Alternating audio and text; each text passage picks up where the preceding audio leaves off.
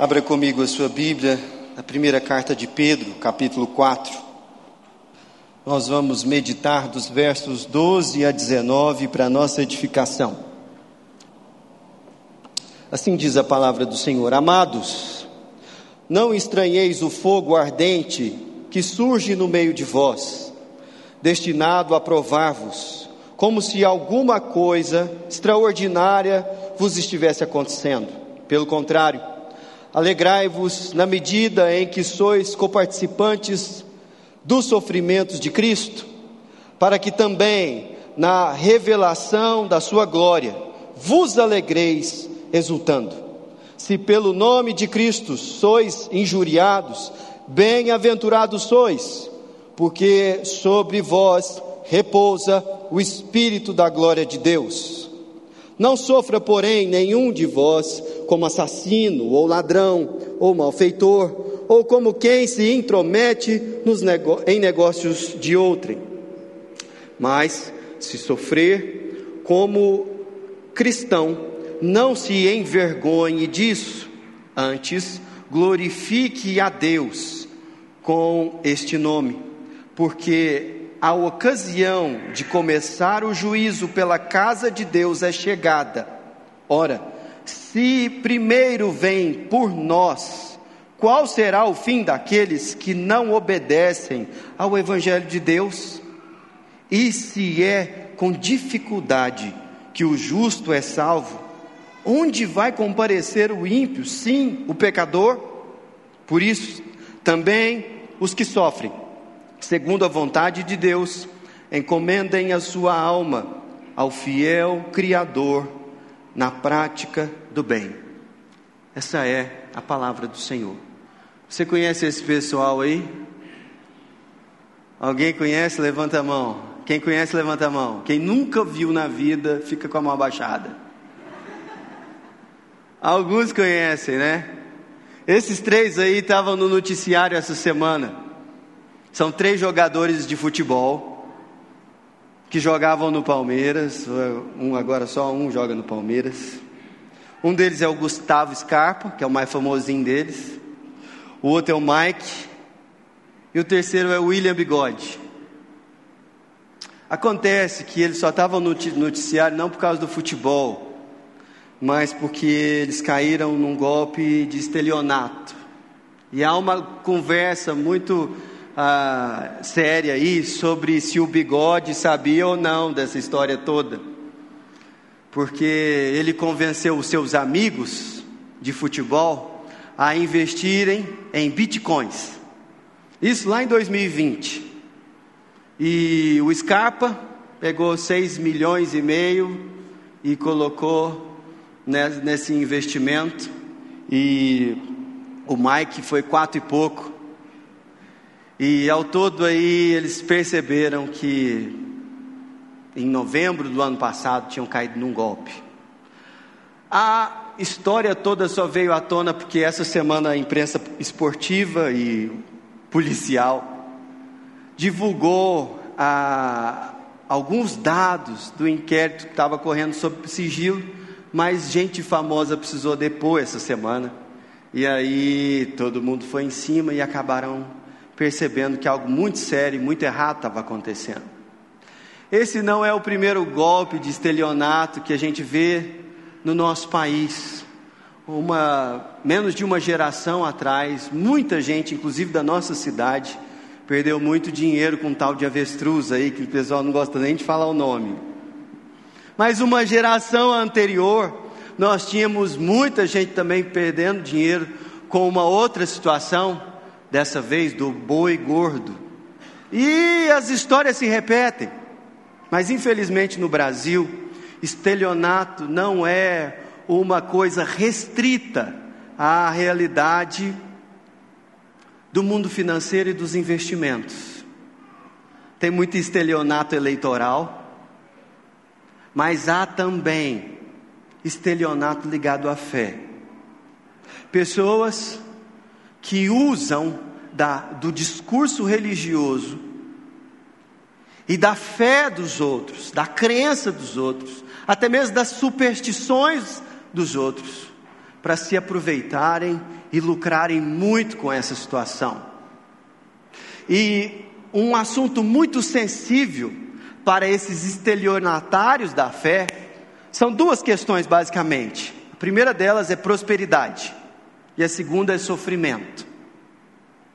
Prosperidade e sofrimento são torcidos, esticados, omitidos, especialmente sobre aquilo que a Bíblia fala sobre esses assuntos, para que o discurso religioso seja potente o suficiente para causar persuasão, de modo que coisas sejam ditas que muita gente quer ouvir, e promessas sejam feitas que estão na expectativa de um grande público que decide embarcar nessas aventuras de fé para de alguma maneira lucrar muito com isso, ou pelo menos sofrer menos. E hoje eu gostaria de refletir com vocês sobre a relação entre o Evangelho de Jesus e um desses temas. A relação entre o Evangelho de Jesus e o sofrimento. Porque esse assunto está no texto que nós acabamos de ler.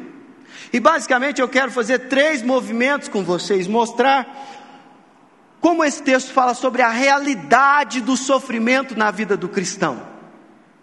Esse texto também fala sobre o propósito de Deus no sofrimento, inclusive do seu povo. E por fim, nós vamos falar sobre a vitória sobre o sofrimento, da qual esse texto também trata. E para isso eu gostaria que você me acompanhasse nessa reflexão, que eu pretendo ser breve, mas sei que isso pode falar muito ao seu coração nessa noite, como falou ao meu durante essa semana. Essa realidade do sofrimento, ela é inescapável na vida, mas muita gente tenta esconder ela, como se se você passar a servir a Jesus e a andar com Ele, todos os seus problemas se acabaram. Você não vai sofrer mais. E se por algum motivo você vier a sofrer, isso é falta de fé ou um pecado que você está escondendo. De modo que se você confessar todas as coisas e crer piamente, inclusive, especialmente se você der o dízimo como prova de fé e ofertas como prova de fé, aí sim todo o sofrimento será extirpado da sua vida. Não é isso que o texto que nós acabamos de ler diz. E você pode me ajudando? Porque eu, eu não estou conseguindo administrar essas coisas tudo aqui, não.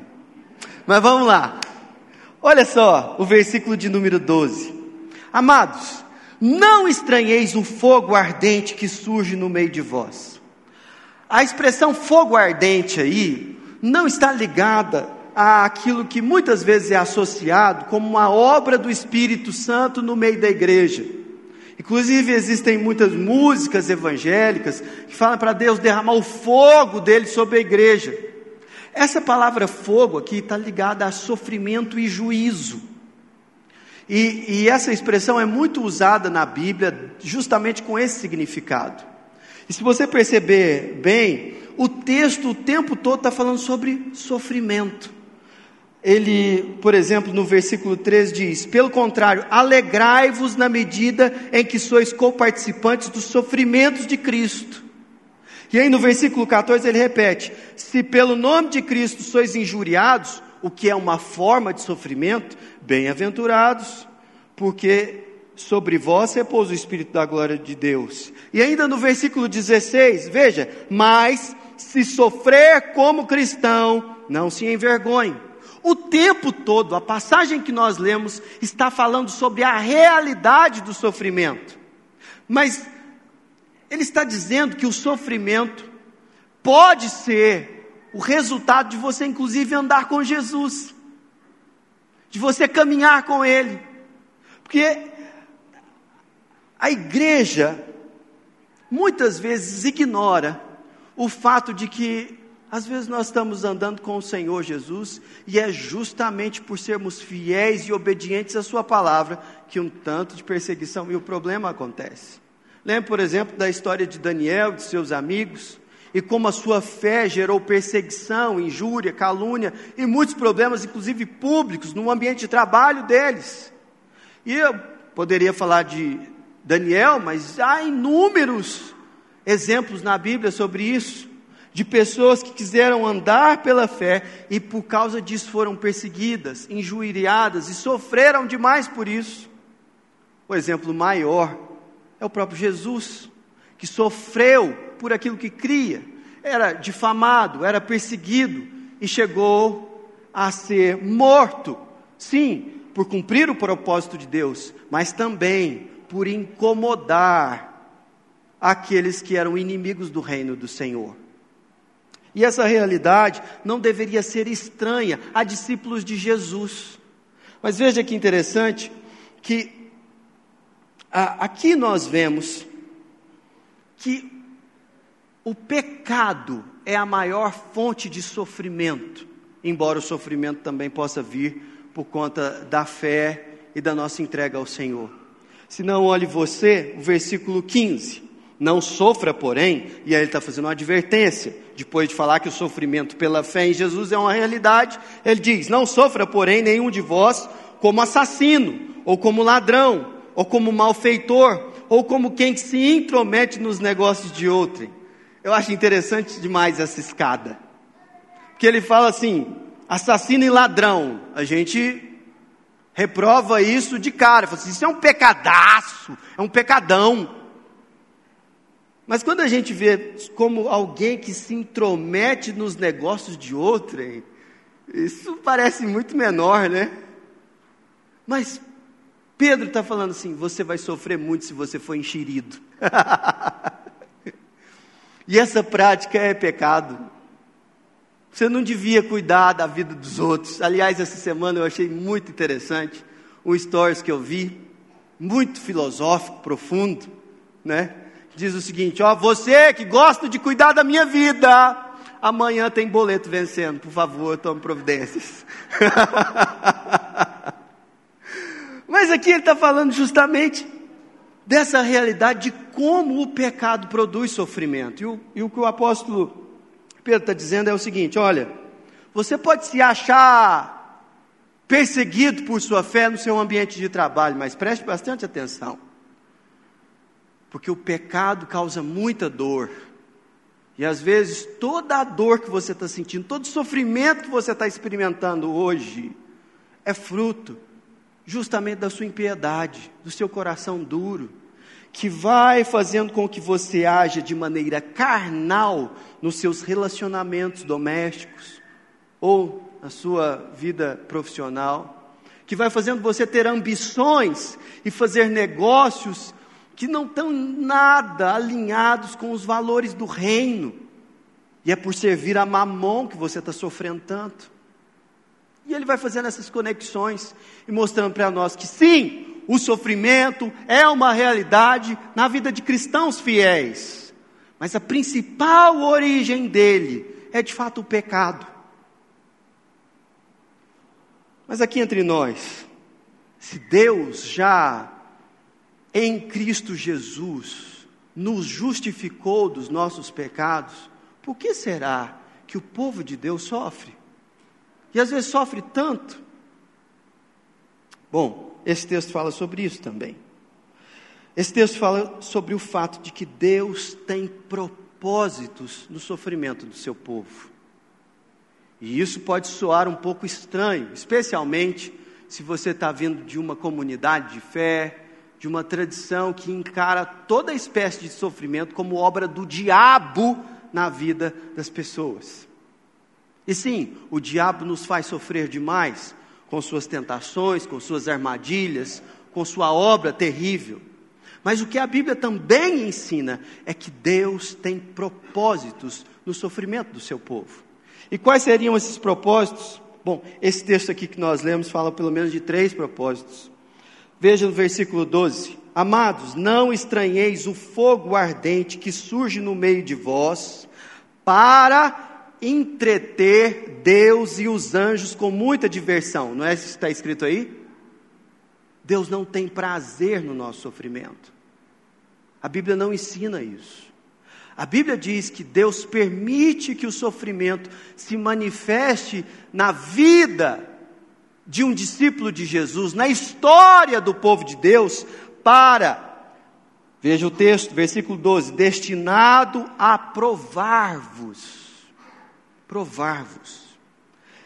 A provação é essa realidade onde Deus, pela Sua graça, permite que nós passemos por tribulações que não são suficientes para nos destruir, mas como o fogo que refina o metal, as provações também, elas refinam o cristão e o seu povo, o povo de Deus. Recebe o privilégio de passar por sofrimentos para que lá na frente seja mais santo, conheça mais o Senhor e tema a Deus de uma maneira mais completa.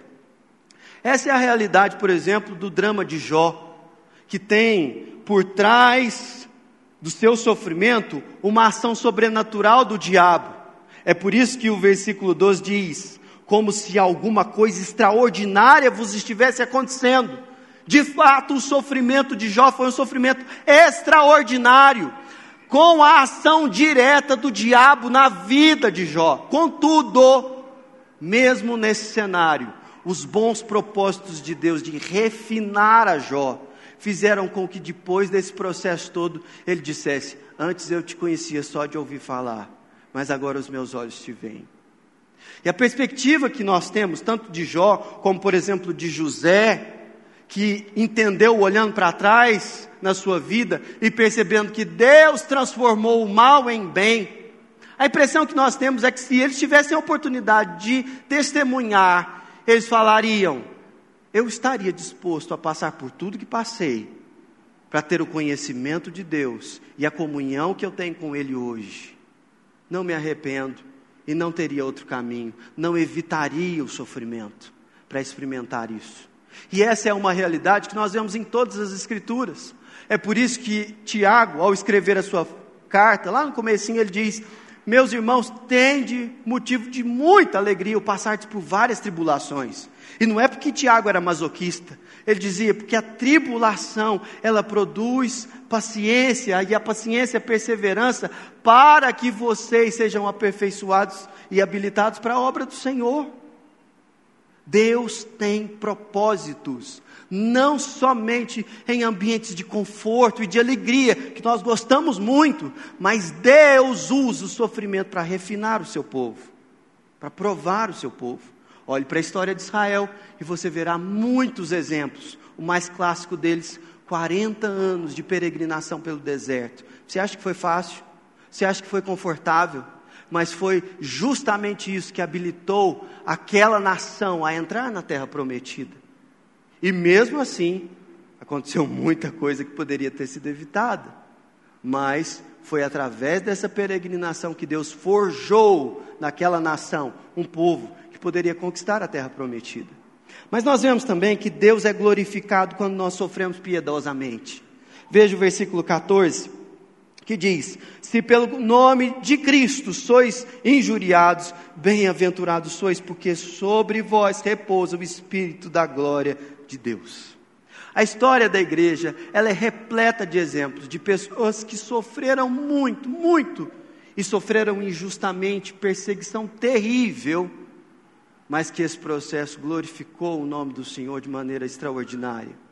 Seja nos pais da igreja, seja na pré, os pré-reformadores, os reformadores, ou pessoas que viveram na história muito mais próximas do que nós, como o alemão Dietrich Bonhoeffer, que foi morto três meses antes, muito pouco tempo antes do final da Segunda Guerra Mundial por perseguição do Reich, porque ele se levantou com uma voz contra aquilo que estava acontecendo na Alemanha e que cooptou a igreja luterana e as demais igrejas protestantes, inclusive o catolicismo na Alemanha,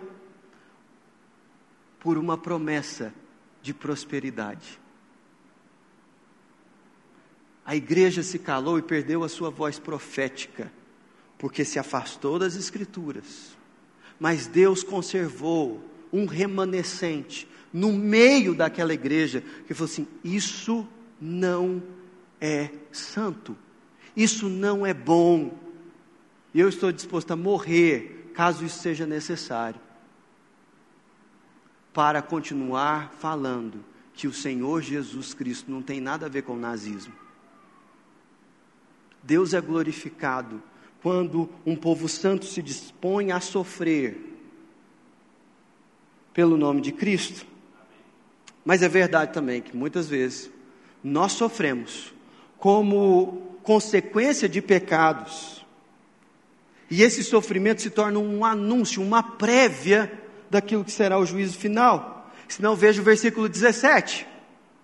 Ele diz: Porque a ocasião de começar o juízo pela casa de Deus é chegado. Ora, se primeiro vem sobre, por nós, qual será o fim daqueles que não obedecem o Evangelho de Deus? Preste bastante atenção. Esse é um ponto muito sensível dessa mensagem. Aqueles que são lavados pelo sangue de Jesus Cristo, não pagam pelos seus pecados quando sofrem em consequência dele. Jesus Cristo levou sobre si todo o escrito de dívida que era contra nós. Por isso, quando você que é crente no Senhor Jesus e peca, e lida com uma situação de dor e tristeza e sofrimento na sua vida, em nome de Jesus você tem que entender que Deus não está punindo em você os seus pecados, porque Jesus Cristo já fez isso na cruz. Mas nós temos muitos exemplos nas Escrituras que nos ensinam que as consequências do pecado são amargas e elas causam muita dor. Pense, por exemplo, em Davi, que diante da situação que viveu, um adultério, um assassinato, a tentativa de encobertar tudo isso, ao ser confrontado por Natã, ele diz: Eu pequei. E Natã diz: O seu pecado foi perdoado mas o reflexo dessa realidade pecaminosa na vida dele seguiu ele até a sua morte por causa da instabilidade do seu lar, por causa dos problemas que ele teve no seu reino, justamente porque ele escolheu caminhar licenciosamente pecando. E esses, essas dores, essas agonias de Davi, elas ficam claras nos Salmos, elas ficam claras nos registros históricos da Bíblia, mas elas estão lá também, como um prenúncio daquilo que será o juízo final. Sabe por quê?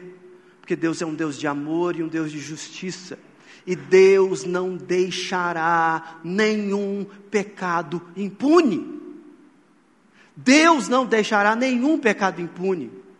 Ou os pecados são cravados na cruz e pagos por Jesus Cristo, ou a realidade do juízo final e do inferno, da condenação eterna, que são apresentados nas Escrituras, será inescapável. E é isso que o texto está ensinando. Nós cremos num Deus que lida com a injustiça, que lida inclusive com o nosso sofrimento, prometendo que nenhum pecado ficará impune. Mas se você crê em Cristo Jesus, você não pode nem deve olhar para os infortúnios, para os reveses da sua vida, na perspectiva de que Deus está punindo em você os seus pecados. E essa é uma mensagem maravilhosa. Vamos caminhar. O texto nos diz também sobre como vencer o sofrimento. E é por aqui que eu gostaria de encerrar essa nossa reflexão. Veja o verso 19, o que a palavra do Senhor diz.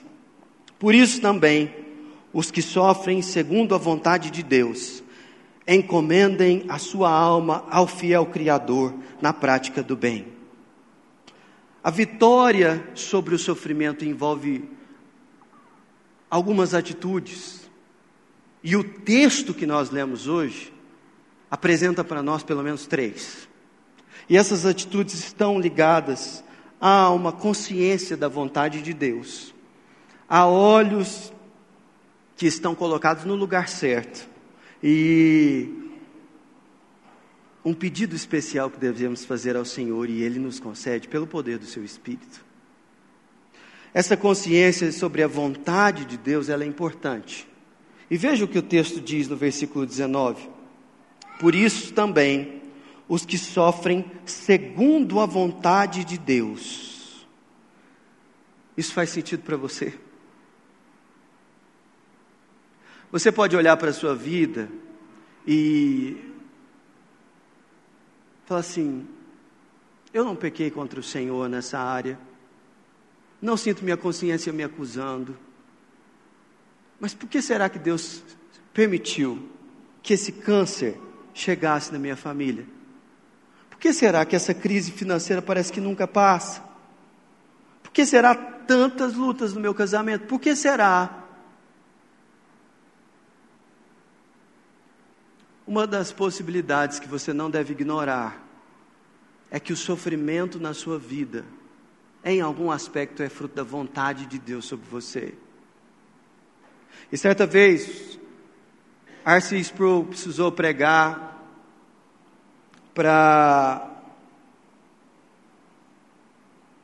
um encontro de pacientes terminais.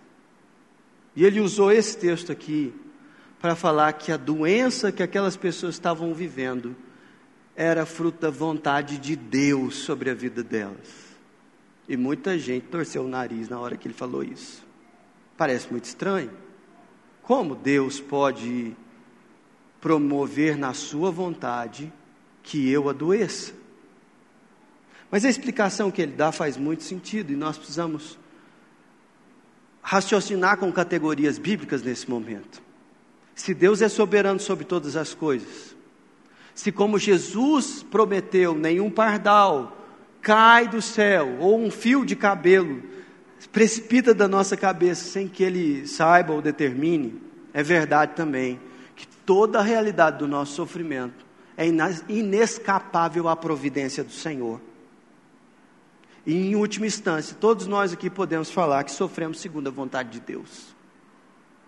Agora, essa é a realidade que faz com que eu e você olhamos para o sofrimento e percebamos que ele não prevalecerá, que nós não sucumbiremos diante dessa realidade, porque Deus não permite que sejamos provados além das nossas forças, pelo contrário, juntamente com a aprovação, Ele produz e promove o livramento. Deus não é sádico, e nem ignora ou afasta os bons propósitos dele na nossa vida enquanto sofremos. Por isso, você veio aqui essa noite também para entender e ouvir que para superar isso que lhe causa tanta dor, tristeza, você precisa entender que um bom Deus e sua providência está agindo na sua vida para que todas as coisas cooperem para o seu bem. O seu sofrimento não escapou da providência do Senhor. E nós não podemos ignorar isso, sobretudo em situações que nos causam muita tristeza. Por exemplo, o luto. A dor do luto muitas vezes afasta pessoas de crerem no Senhor, porque afinal de contas, como Deus permitiu isso? Mas a boa, perfeita e agradável vontade de Deus, por fim, se revelará a nós. Se revelará a nós. Você também precisa ter olhos colocados no lugar certo. Veja o versículo 13, quando a palavra do Senhor nos, nos diz: pelo contrário, alegrai-vos na medida em que sois coparticipantes dos sofrimentos de Cristo, para que também na revelação da sua glória vos alegreis exultando. Qual e onde é a revelação da glória do Senhor? Muitas vezes nós não deslumbramos isso, mas certa vez, o Senhor Jesus, para nos auxiliar na nossa pequena fé, revelou esse dia e essa ocasião aos apóstolos, por exemplo, ao apóstolo João e eu quero dar a você a oportunidade de ler isso nessa noite com seus próprios olhos. Se não, abra comigo a sua Bíblia em Apocalipse, o capítulo 21. Veja como a realidade do sofrimento é redimida, ela é vencida pela obra do Cordeiro na consumação e na revelação dos filhos de Deus. Apocalipse 21, versículo 1 diz: Vi novo céu e nova terra pois o primeiro céu e a primeira terra passaram, e o mar já não existe. Vi também a cidade santa, a nova Jerusalém, que descia do céu, da parte de Deus, ataviada, como noiva adornada para o seu esposo. Então ouvi grande voz, vinda do trono, dizendo: Eis o tabernáculo de Deus com os homens. Deus habitará com eles, eles serão povos de Deus, e Deus mesmo estará com eles. E olha que coisa maravilhosa, versículo 4: E lhes enxugará dos olhos toda lágrima, e a morte já não existirá, e já não haverá luto, nem pranto, nem dor, porque as primeiras coisas passaram, e aquele que está sentado no trono disse: Eis que faço novas todas as coisas. Um dia você ouvirá do Cordeiro de Deus essa frase. E o Senhor enxugará dos seus olhos cada lágrima que você derramou diante dele, seja em oração, seja em revolta contra o Senhor. Porque Deus nos faz vencer o sofrimento. Nesse mundo vocês terão muitas aflições, mas tenham bom ânimo. O Senhor Jesus venceu o mundo. O Senhor Jesus venceu. Por fim, nós aprendemos aqui com esse texto de 1 Pedro também que devemos orar por algo específico para que o Senhor nos entregue em momentos de sofrimento e dor. E isso está relacionado com o versículo de número 13 ainda. Veja se você percebe aí a palavra alegria se repetindo. Versículo 13. Pelo contrário, alegrai-vos na medida em que sois coparticipantes dos sofrimentos de Cristo. O apóstolo Pedro está colocando duas coisas que parece que não andam juntas: alegria e sofrimento. E ele não fez isso desavisadamente, porque ele repete, ele diz: para que também na revelação da sua glória vos alegreis há uma alegria escondida em meio à dor, que só o Senhor Jesus pode nos entregar.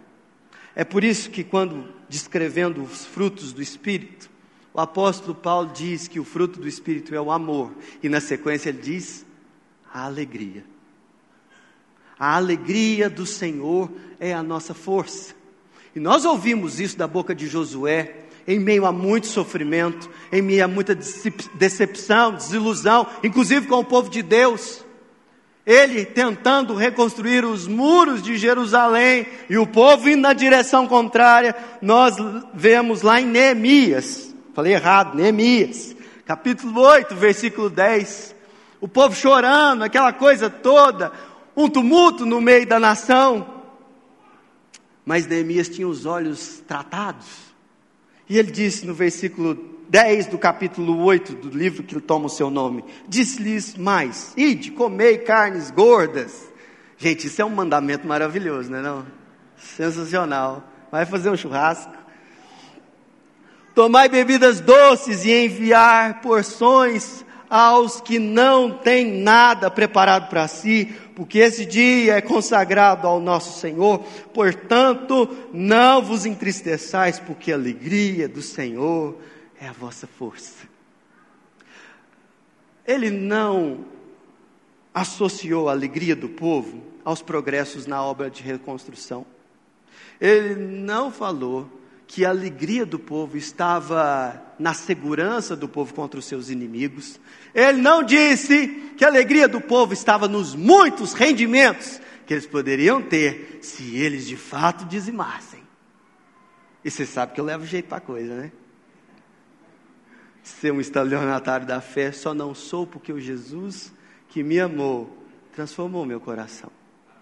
E aqui nós percebemos que Neemias falou assim: existe uma alegria que pode fortalecer você em meio a dores muito difíceis. Você precisa interceder por isso. Peça alegria ao Senhor. É por isso que lá em Hebreus, nós percebemos que Jesus inaugurou um caminho de alegria em meio ao sofrimento, que nós podemos passar por ele. E eu encerro com essa citação, Hebreus capítulo 12, versículos 1 a 3. Portanto, também nós, visto que temos rodear-nos tão grande nuvem de testemunhas, desembaraçando-nos de todo o peso e do pecado que tenazmente nos assedia, corramos com perseverança a carreira que nos está proposta, olhando firmemente para o Autor e Consumador da fé, Jesus Cristo, o qual, em troca do que? Da alegria que lhe estava proposta. O Pai propôs alegria ao Filho em meio ao sofrimento, por amor a mim e a você. Essa alegria que estava em Jesus Cristo, ela é derramada sobre nós quando nós sofremos de maneira piedosa. E aí o texto continua: suportando a cruz, não fazendo caso da ignomínia ou vergonha, e está assentado à destra do Deus, do trono de Deus. Considerai, pois, atentamente aquele que suportou tamanha oposição dos pecadores contra si mesmo, para que não vos fatigueis, desanimando em vossa alma. O Senhor Jesus inaugurou um caminho de alegria em meio ao sofrimento agudo, e eu e você podemos passar por esse caminho. É por isso que Deus usa o sofrimento na vida do seu povo para que nós venhamos a nos despojar de todo peso e de todo pecado, para que possamos correr como atletas, como jogadores de futebol, não correndo atrás de riquezas desse mundo, que os homens ou os bitcoins podem roubar, mas nós temos o olhar firme naquele que inaugurou um novo e vivo caminho para que a gente passasse. Por isso eu gostaria de encerrar propondo a vocês algumas aplicações práticas sobre tudo isso que a gente conversou até aqui. Eu gostaria de me dirigir especialmente aos novos membros. Você que participou desse final de semana na reunião do sábado e será recebido como novo membro aqui, por favor, levante sua mão. Fica com vergonha não. Benção de Deus. Eu estou falando com você, tá bom? E com todo mundo também, mas especialmente com vocês. Algumas vezes você ouvirá exortações desse púlpito aqui, que não vão ser exatamente aquilo que você gostaria de ouvir.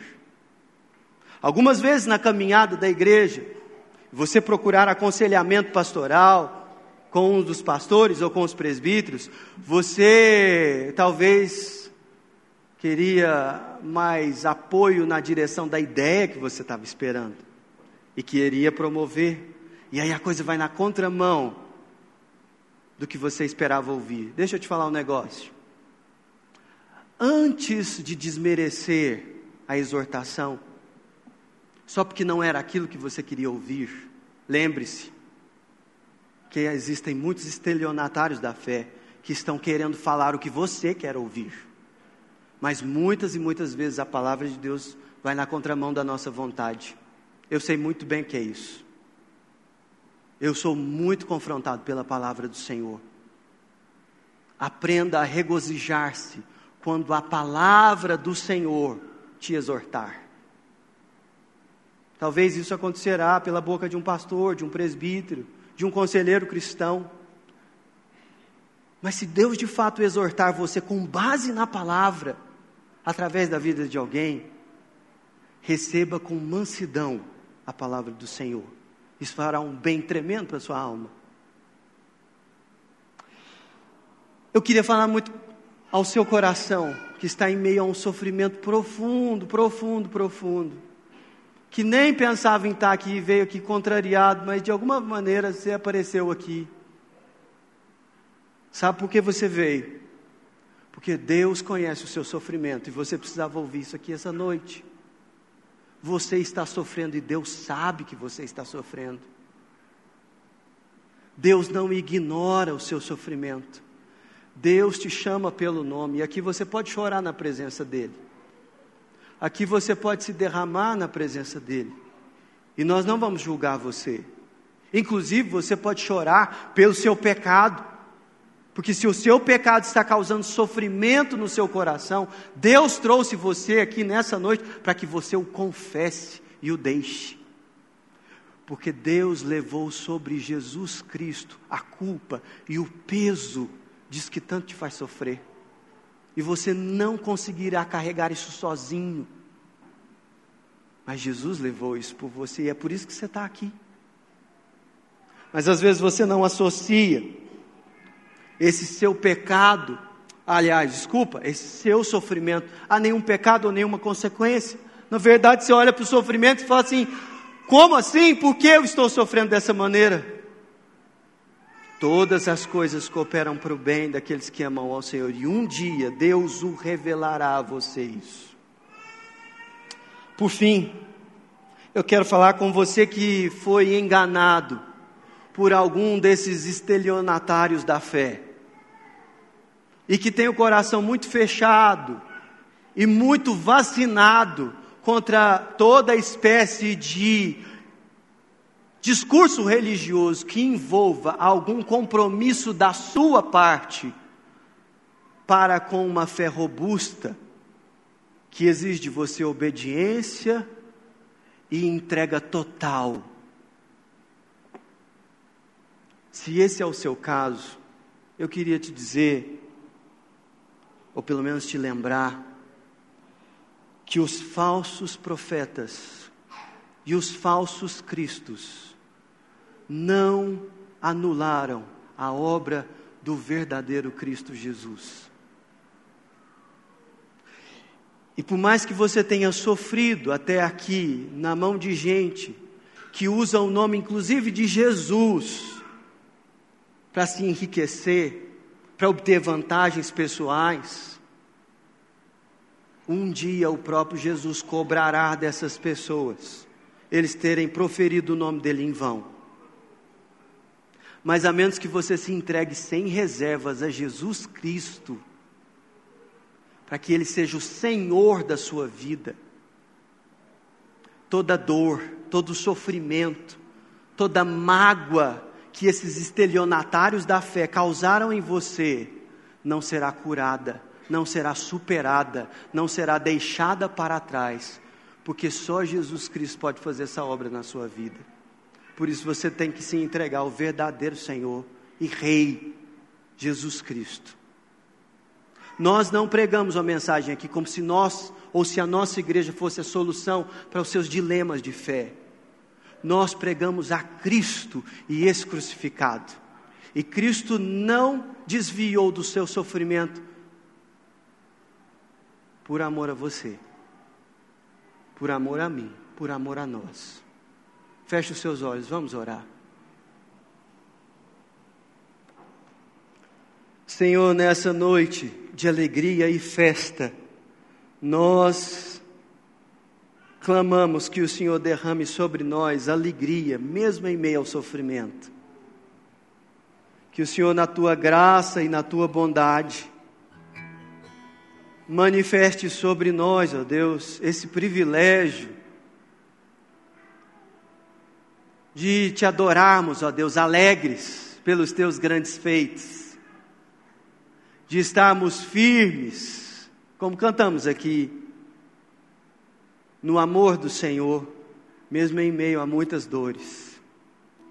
Senhor, nós choramos muito na tua presença por aquilo que tem sido feito do Evangelho na nossa nação e no mundo, por pessoas que não temem ao Senhor e querem se aproveitar da fé dos outros. Mas nós te pedimos, ó Deus, aviva a obra do Senhor na igreja brasileira e ajuda-nos a amar a tua palavra, mesmo quando ela fala de sofrermos por amor ao teu nome. Ó oh Deus, que a graça do Senhor abençoe aqueles nossos irmãos que durante a semana estão passando por perseguição no seu ambiente de trabalho, por quererem, ó Deus, viver pelos princípios do teu reino. Deus levanta nessa igreja, nessa cidade, no estado de Goiás, no Brasil, gente que pague o preço, ó Deus, por viver em retidão diante dos teus olhos. Abençoa, Deus, o Brasil com homens e mulheres do calibre de Dietrich Bonhoeffer. Abençoa o Brasil, Pai, com a igreja mais fiel ao Senhor em ao sofrimento. E que o Senhor, ó Deus, honre o teu nome na nossa geração e avive a obra do Senhor no nosso meio. Nós oramos no nome, na autoridade de Jesus, o Senhor que sofreu por nós, por causa da alegria que lhe estava proposta. Amém.